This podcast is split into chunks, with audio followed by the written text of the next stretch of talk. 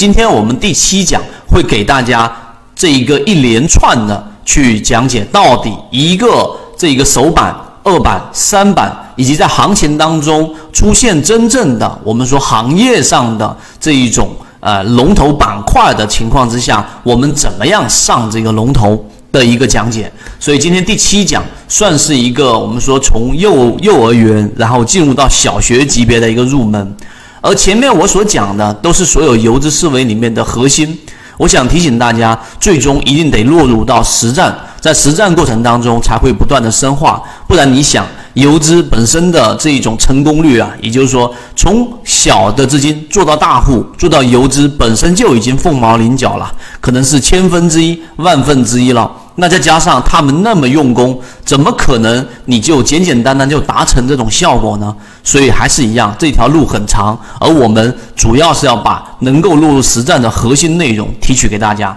所以今天第七讲，我们来讲一讲涨停敢死队的入门模型，给大家一整串的去走一遍，到底游资的这一种打板模型是怎么样的打板流。这是第一个。最后我会给大家讲一讲常规的这种排单，然后撤单的。这一种打板的一个简单技巧，会给大家讲到。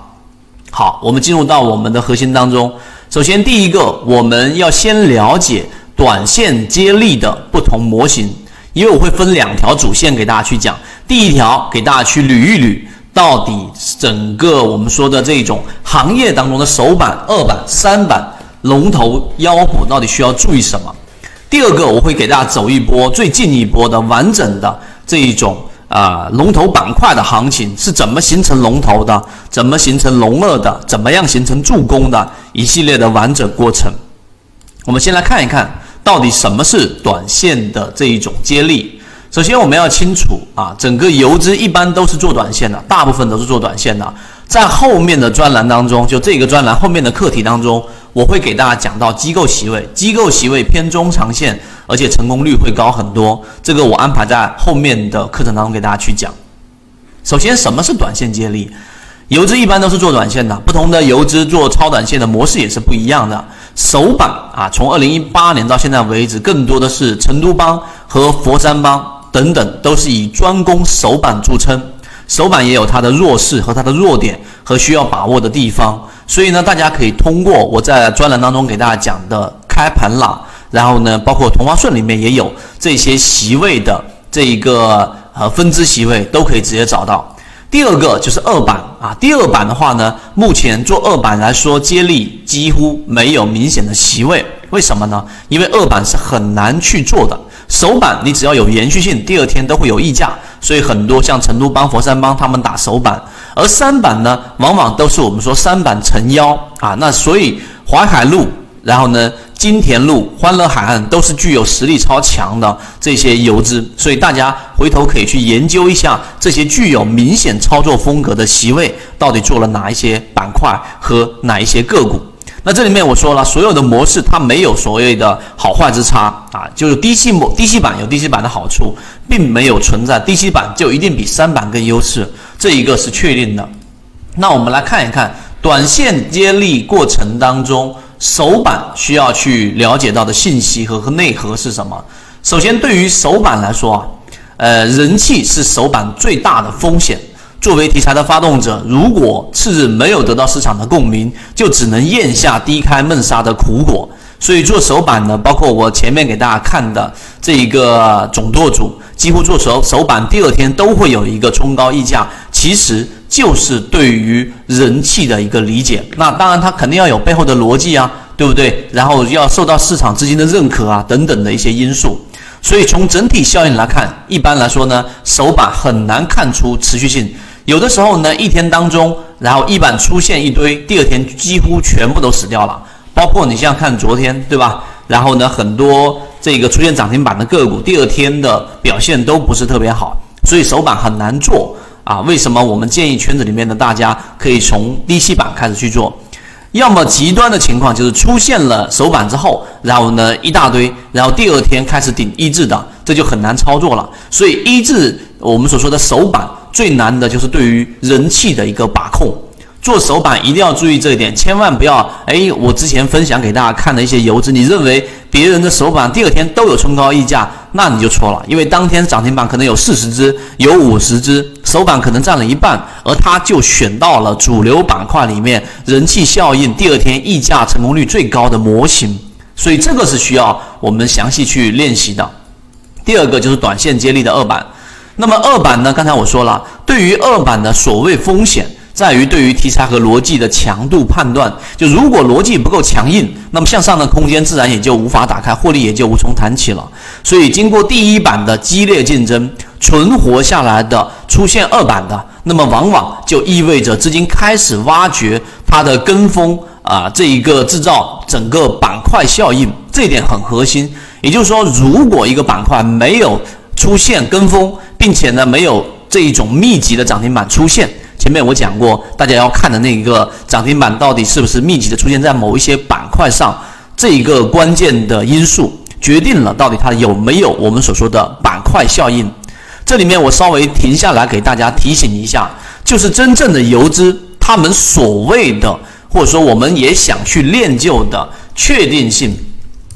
对吧？所谓的确定性，我在这个圈子当中一直给大家讲确定性。利润的这一种来源，一个来源是来自于模式，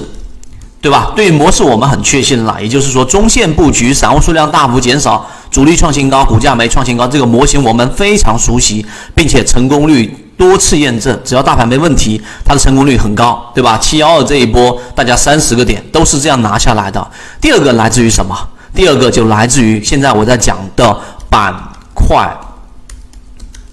效应。这一点非常重要，也就是说，真正的游资大部分他们呢，对于板块的理解，对于题材的理解，对于刚才我所说的整个板块的联动效应的这种认识和捕捉能力，是远远强于一般人的。所以，龙头往往就出现在刚才我所说的这一种情况出现了。那就会出现龙头个股啊。第二个就是二板的时候，只有龙头表现强势，整个板块还是犹豫不决的。那么这种情况之下呢，就是属于有分歧了。那二板要看的就是干嘛？跟风到底它的跟风能力，跟风包含着这一只个股里面的跟风资金，也包含着跟风的个股这个板块里面的个股。这个是二板。三板定龙头，那实际上三板最核心的是什么呢？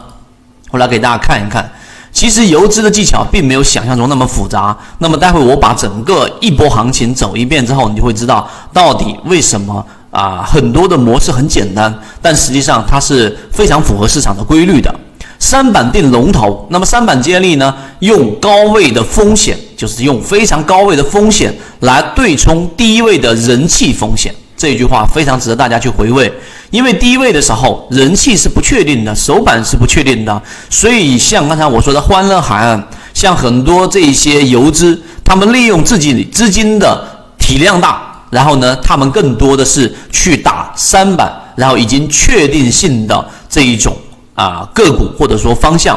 所以呢，他们更加爱玩这一种超高位的接力，而一般散户很少。有人去这人，因为人性呢是抵制风险的，所以很多三板的，你回想一下之前，像刚待会我会去讲的贵州燃气啊，这一波天然气很多机会你都可以上板，但是你始终不愿意去上，因为人都是去抵御风险、厌恶风险的。而这些人性，如果你想具有游资思维，想要让资金上一个体量，就必须要去克服，前提是你要有过很长一段时间的刻意练习。三板一般都是具有超短的高潮的分界线，一般三板成功了，基本上就暂时的定为龙头了。而三板不一定是龙头先上板的，这里要注意，三板不一定是龙头先上板的，因为高度已经高了，肯定有压力，所以需要助攻来迎着前面的这个压力，上的越干脆。啊，越体现出整个板块的一个力度。如果犹犹豫豫和我们说的跟风盘跟不出来，就是刚才我说的二板里面定跟风的这一个核心跟不上来，那么一旦出现这一种情况，那么龙头就很快猝死了。那么一旦出现助攻，那么龙头助攻跟风的走势开始进行同步共振的时候，这一个时候主线就已经确立了。到目前为止，主线还没确立。虽然股市千变万化，但依旧有规律可循。只是你不学习的话，又拿什么在这个千变万化的股票市场里面去赚钱呢？这里分享的只是碎片化的提取圈子的部分内容在讲。想要系统的完整视频，可以找到我分享给你系统学习，可以直接在本专辑的简介找到我。